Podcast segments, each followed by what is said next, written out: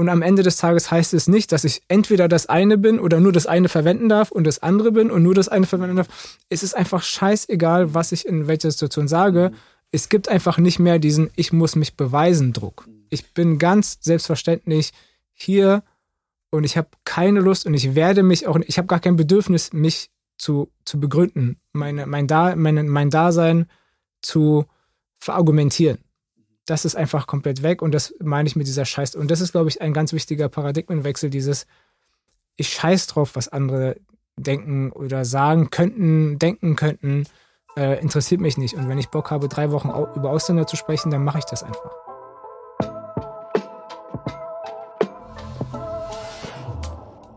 B-O-M Berlin Ostmigrantisch.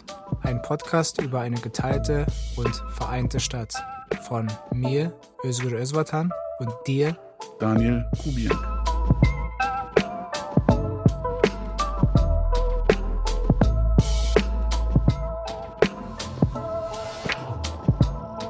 Unsere Frauen sind auch beide in Berlin geboren. Ja. Ähm, und auch, also zumindest bei mir, also ich glaube, da, da, ist der Unterschied, aber bei mir ist es so, äh, dass, also die Frau, mit der ich verheiratet bin, mit der habe ich zusammen die Schule besucht. Ähm, und ähm, wir sind zusammen, seitdem wir 18 sind. Also wir sind zusammen erwachsen geworden. Ähm, und das ist, ne, Ostberlin, äh, also sozusagen sehr gleiche Sozialisation. Ja.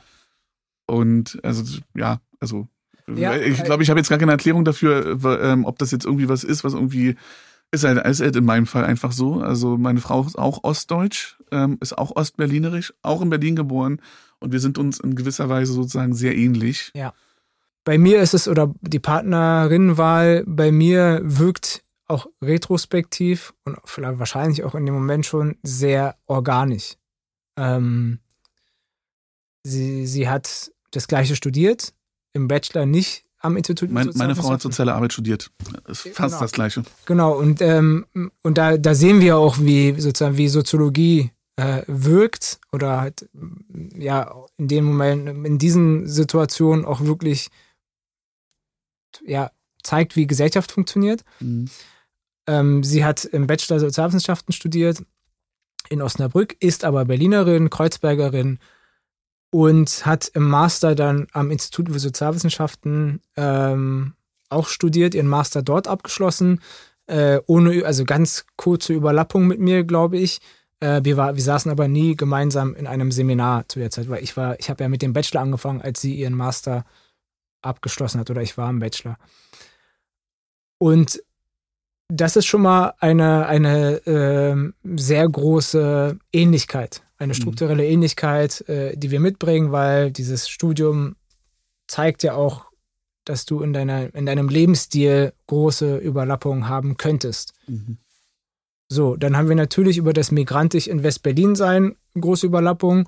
Und dann kommt hinzu, dass ihre Eltern und meine Eltern, meine Eltern sind eine halbe Generation älter, mhm.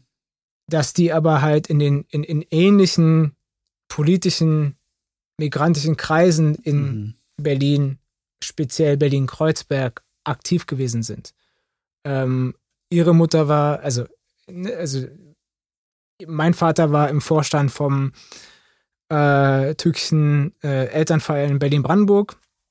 Und für ein Jahr waren sie sogar gleichzeitig, glaube ich, im Vorstand. Ich war mal, habe mir mal so diese Archivprotokolle äh, mhm. Äh, im Archiv angesehen und äh, aber er war dann nicht mehr so aktiv und sie war dann für ein paar Jahre in diesem Vorstand, also die Mutter von meiner Frau.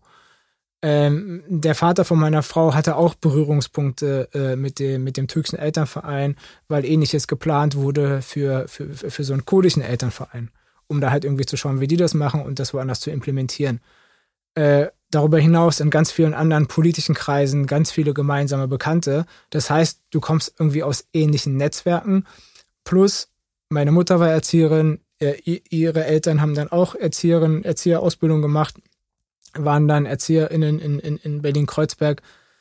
Also wirklich unglaublich große äh, äh, und, und haben irgendwie im Kinderladen gearbeitet. Mein Vater hat auch im Kinderladen gearbeitet, neben seinem Studium oder danach. Äh, ähm, so.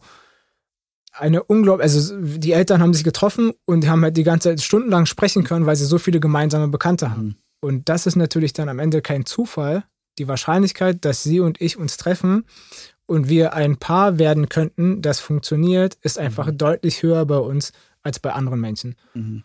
Und das hat halt sofort eingesetzt, als wir uns kennengelernt, als mhm. wir uns kennengelernt haben. Und dieses Institut wird relevant, weil wir uns über die Netzwerke des Instituts kennengelernt, kennengelernt ja. haben. Und das waren die Westberliner migrantischen Netzwerke. Da mhm. war eine, die äh, äh, äh, ein Jahrgang über mir war, also ein Jahr vor mir mit diesem Studium angefangen hat, die ich mal im Rahmen eines Seminars kennengelernt habe.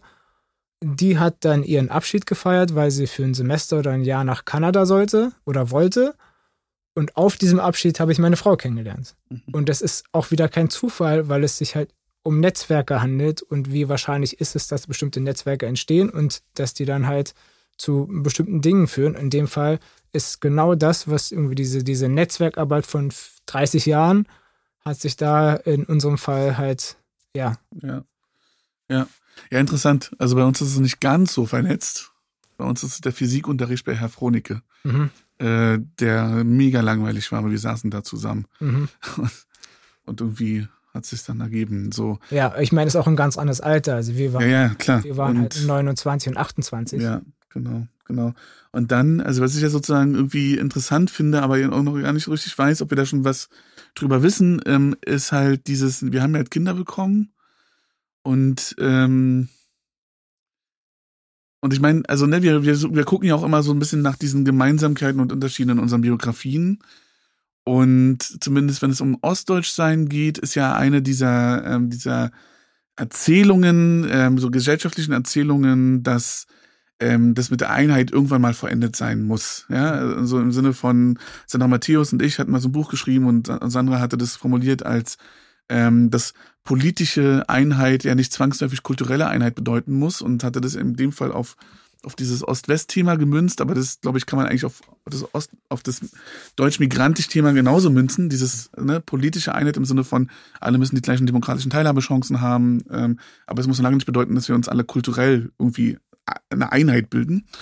Und ähm, ähm, genau, und, und jetzt ist sozusagen die Frage, naja, wie weit wirkt zumindest bei meinen Kindern nach, dass sie irgendwie eine, eine ostdeutsche Familiensozialisation haben?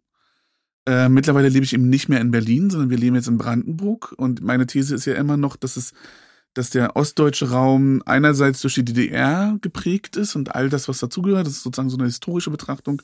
Aber dass es diesen ostdeutschen Raum auch gibt durch eine Art und Weise, wie dieser Raum nach der Wiedervereinigung erzählt wird. Mhm. Deswegen glaube ich eigentlich, dass dieses Aufwachsen in Brandenburg durchaus das Potenzial hat, auch sie noch zu Ostdeutschen ja. werden zu lassen, also die sozusagen Zuschreibung erfahren werden, ähm, Zuschreibung als Ostdeutsche erfahren werden, aber die vielleicht auch selber irgendwann sagen, ja, da ist irgendwie so eine ostdeutsche, so eine ostdeutsche, so ein Ostdeutschsein in mir selbst. Mhm. Und so ähnlich ist das ja dann auch, wenn jetzt eure Kinder in der dritten Generation quasi äh, in Deutschland aufwachsen. So ähnlich, also ist ja bei mir auch so. Also ich bin ja auch Wobei, äh, bei mir ist es so, ich bin in der DDR geboren, du bist gar nicht mehr in der Türkei geboren, ja.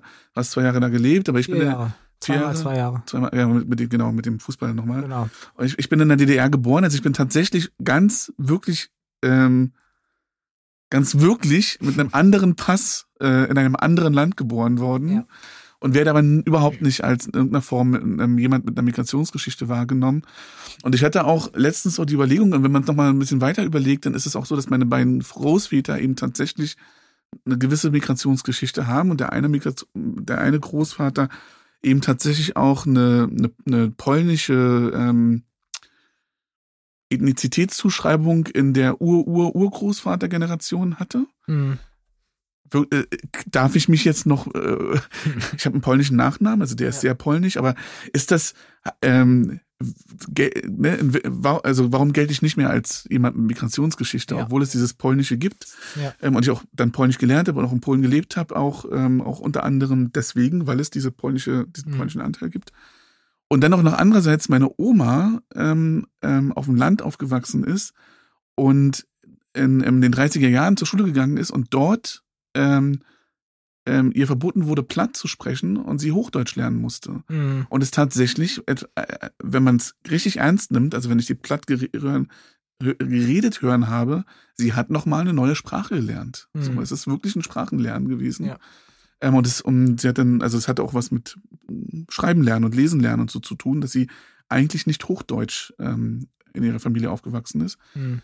Ähm, ich hole jetzt gerade so ein bisschen aus, aber, ja, ähm, aber wie lange trägt sich, wie lange trägt sich das sofort und was macht es mit unseren Kindern? Ja. Und die, wahrscheinlich können wir davon ausgehen, dass deine Kinder auch noch als Mig Migrantinnen, ich mache jetzt hier gerade diese Anführungszeichen, ja, ja. angesprochen werden. Dass das passieren wird. Ja. Und meine Kinder äh, sich entscheiden können, ob sie Ostdeutsche sind oder nicht. Ja, weiß ich gar nicht, ob sie sich dann entscheiden können oder ob es dann diese Zuschreibung geben wird weiterhin. Äh, Möglicherweise nicht individuell, aber eben sozusagen so eine gesellschaftliche Erzählung. Gesellschaftliche, mhm. genau. Es gibt äh, trotzdem ja. eine gesellschaftliche Zuschreibung. Und bei meinen Kindern äh, wird es wahrscheinlich auch noch eine äh, gesellschaftliche Zuschreibung über das Migrantischsein geben. Äh, ich weiß gar nicht, ob inwieweit das dann noch in, im, im Alltag, in, in der alltäglichen Performativität äh, eine Rolle spielt. Das wird sich zeigen. Mm, aber ich finde, also der eine Punkt ist, ist es denn überhaupt schlimm? Da würde ich sagen, nein. Also Ach so, ne, das total, aber, genau, total also toll. Das war jetzt in meiner Frage gar nicht beinhaltet. Ja, ja aber ich versuche ne? die Frage ja, in den Raum okay, zu werfen, okay. um wirklich ganz klar zu sagen, nein, das ist nicht schlimm. Im Gegenteil, ja. das ist halt ein Riesenplus. Ja. Ähm, und mit diesem Plus sollen sie auf jeden Fall aufwachsen. Und mit diesem Bewusstsein darüber, dass das ein Plus ist auch. Und dann nochmal zu, und was ich auch interessant fand bei dir, dieses, was du gesagt hast, dieses Gefühl, dass ob dieses Ostdeutschsein in ihnen stecken wird. Äh, das finde ich auch sehr spannend. Ähm, gleichzeitig muss man natürlich eindeutig klarstellen, dass es hat halt nichts mit irgendwie Blut, Ethnizität, ja. Boden und so weiter zu tun. Mhm. Ich zeige das mal in der Biografie von meinen Eltern. Die haben immer noch, äh, insbesondere mein Vater, äh, so ein sehr positiven Bulgarien-Bezug. Also Bulgarien ist immer noch Thema in unserer Familie. Und die sind halt Teil der türkischen Minderheit gewesen. Äh, vor allen Dingen auch später, als sie dann weg waren, gab es halt äh, Zwangseinbürgerung und so weiter gegenüber türkischen Minderheiten in Bulgarien. All das ist passiert. Es gibt eine große Konflikterzählung und auch einen Konflikt, der sich materialisiert hat. Und trotzdem ist diese positive Erinnerung an, an, an Bulgarien und irgendwie ein Teil von unserer Familie ist bulgarisch, besteht, diese Geschichte besteht. Und es hat aber nichts mit dem Boden zu tun, es hat nichts mit Blut zu tun, es mhm. hat einfach damit zu tun, dass ihre Eltern da gelebt haben, sie da gelebt haben und die Großeltern auch da gelebt mhm. haben und deswegen einfach ein relevanter Ort in der intergenerationalen Erinnerung ist. Mhm. Und ähm, das Gleiche gilt dann natürlich für die Türkei, wobei da halt suggeriert wird, dass es da ein, eine Blutsverbindung mhm. gibt, die ist aber, die natürlich Quatsch ist, wissen wir. Und für Deutschland wird sich halt zeigen, wie das dann, ne? wir wissen ja auch nicht, ob unsere Kinder selbst wirklich in Deutschland leben werden. Ja, das stimmt. Ähm, das wissen wir ja nicht. Ja. Und wir wissen aber, und hier, also ich gehe davon aus, sagen wir nicht, dass ich es weiß, sondern ich gehe davon aus, dass Deutschland für die nächsten Generationen unserer Familie, unsere, die Kinder unserer Kinder etc., wenn es denn so weitergeht, dass Deutschland eine große Rolle spielen wird in der mhm. intergenerationalen Erinnerung. Und auch da nicht, weil es eine Blutsverbindung gibt, sondern einfach als, und, und Berlin auch. Und Berlin, dann ne? natürlich ja. auch nicht äh, äh, West-Berlin oder Ost-Berlin, sondern einfach Berlin als, als solches. Mhm. Und all das sind, glaube ich, also es ist total spannend, mit aus dieser Brille darüber zu mhm. sprechen. Vor allen Dingen als, als, als ein Plus, als eine Möglichkeit. Mhm. Und ich glaube, wir, momentan wird ja viel über so Paradigmenwechsel und es kommt in das neue Jahrzehnt. Wir sind schon fast mitten im neuen Jahrzehnt, aber wir reden mhm. immer noch über dieses Jahrzehnt äh, ähm, mit den Paradigmenwechsel. Und ich glaube, ein Teil von diesem Paradigmenwechsel ist halt diese, ähm, diese Scheißdraufhaltung. Mhm. Ich, ich bin halt aufgewachsen mit dem, dass wir, ich mich beweisen muss als Migrant. Mhm. Und die nächste Generation, bin ich mir ziemlich sicher, und das ist jetzt schon bei den Jüngeren, also die, die mhm. jetzt Anfang Mitte 20 sind oder Ende 20 sind, die haben halt dieses scheißegal. Mhm. Also ich sag halt mal Ausländer über als in, in, in der Selbstbeschreibung oder in der Fremdbeschreibung und dann sage ich halt mal, dass ich komplett deutsch bin und drei mhm. Stunden später sage ich äh, Kanake und mhm. zwei Stunden später noch was ganz anderes. Und am Ende des Tages heißt es nicht, dass ich entweder das eine bin oder nur das eine verwenden darf und das andere bin und nur das eine verwenden mhm. darf. Es ist einfach scheißegal, mhm. was ich in welcher Situation sage. Mhm. Es gibt einfach nicht mehr diesen Ich muss mich beweisen Druck. Mhm. Ich bin ganz selbstverständlich hier und ich habe keine Lust und ich werde mich auch, ich habe gar kein Bedürfnis, mich zu, zu begründen, meine, mhm. mein, da, meine, mein Dasein zu verargumentieren. Mhm. Das ist einfach komplett weg und das meine ich mit dieser Scheiß. Und das ist, glaube ich, ein ganz wichtiger Paradigmenwechsel, dieses ich scheiß drauf, was andere denken oder sagen könnten, denken könnten, äh, interessiert mich nicht. Und wenn ich Bock habe, drei Wochen au über Ausländer zu sprechen, dann mache ich das einfach. Mhm. Okay. Mein Witz ist äh, zum Thema Promovieren. Ähm, rufen Sie im, ähm, im Flugzeug ähm, ob ein Doktor im Flugzeug ist, ähm, ob es einen Doktor gibt. Und, ähm, und dann sagt jemand, ja, ich bin Doktor, aber ich bin leider Doktor of Philosophy, also ne, das, was wir sind. So, und dann sagen die, ja, das ist super, weil ähm, die, die Piloten diskutieren gerade, ob Nietzsche oder Hegel und wie deren Dialektik und so ist. Und ich so, ja, it's my turn. Endlich werde ich mal als Doktor gebraucht. ja, das Wenn man ja sonst immer ein Doktor ist, der aber eigentlich nicht gebraucht wird, weil wir können halt keine Arterien äh, zukleben oder äh, Leuten erste Hilfe geben oder so. Ja, mit meinen Kanakenfreunden ist das natürlich weiterhin ein Running Gag, ähm, der immer wieder aufkommt. Einer hat's geschafft. Ja, ja, genau. Und also es kommt immer der immer, immer kommt der Spruch, wie wenn ich jetzt Bauchschmerzen habe, dann kann ich dich rufen. Mhm. Und das ist, zieht sich einfach durch und ist natürlich äh, in den Momenten sehr witzig und so weiter. Es hat aber natürlich auch eine gesellschaftspolitische Dimension, eben genau das, was du sagst. Einer von uns hat es geschafft und ähm, läuft hier durch die Welt mit einem Doktortitel. Ist bei äh, interessanterweise bei mir aber ganz genauso. Also ähm, zumindest in dem Umfeld, in dem ich mich bewege, wird das immer wieder erwähnt und mir ist es auch immer, immer, immer wieder unangenehm.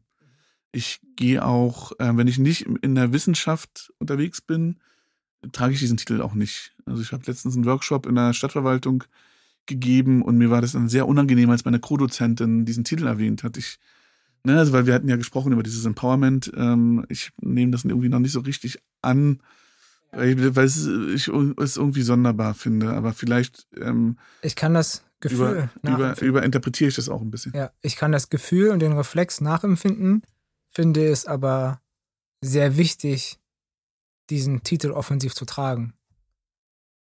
In diesen Räumen, weil es eben gesellschaftspolitisch extrem wichtig ist, mit einer Selbstverständlichkeit diesen Titel in diesen Räumen zu tragen.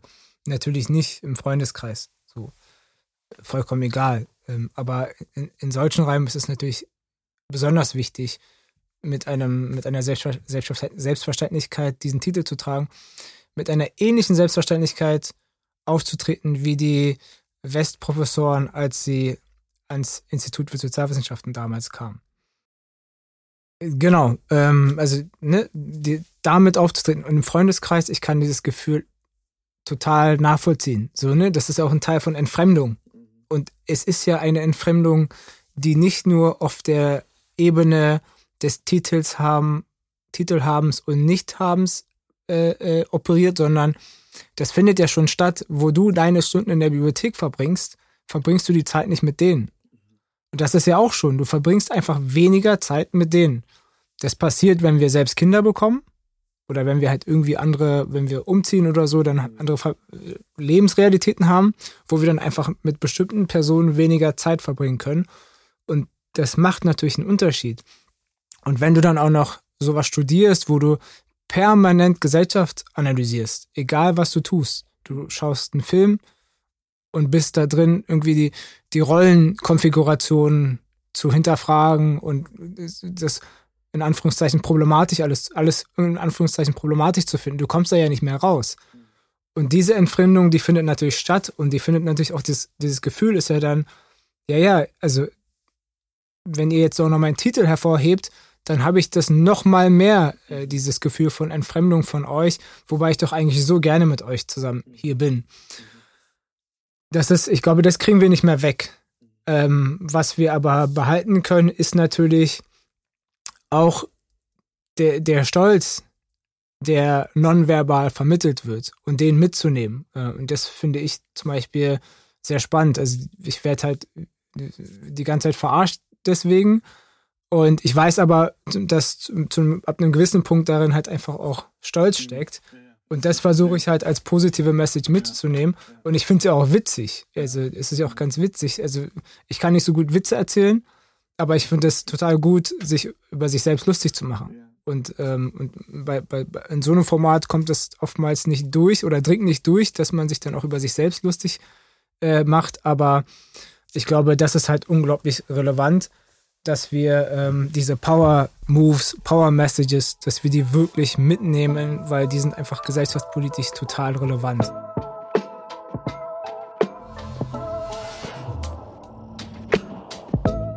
Das war BOM, Berlin Ost Migrantisch. Redaktion und Idee von Özgür Özvatan und Daniel Kubiak. Für den Schnitt verantwortlich Daniel Kubiak. Mastering macht Giampiero Tari. Diesen Podcast könnt ihr auf allen gängigen Podcast-Formaten hören. Wenn er euch gefällt, drückt bei Spotify die Glocke oder abonniert ihn bei Podigy. Weitere Infos findet ihr beim BIM, dem Berliner Institut für empirische Integrations- und Migrationsforschung an der Humboldt-Universität www.bim.hu-berlin.de. Wir danken dem Tonstudio des CMS an der Humboldt-Universität für die technische Unterstützung.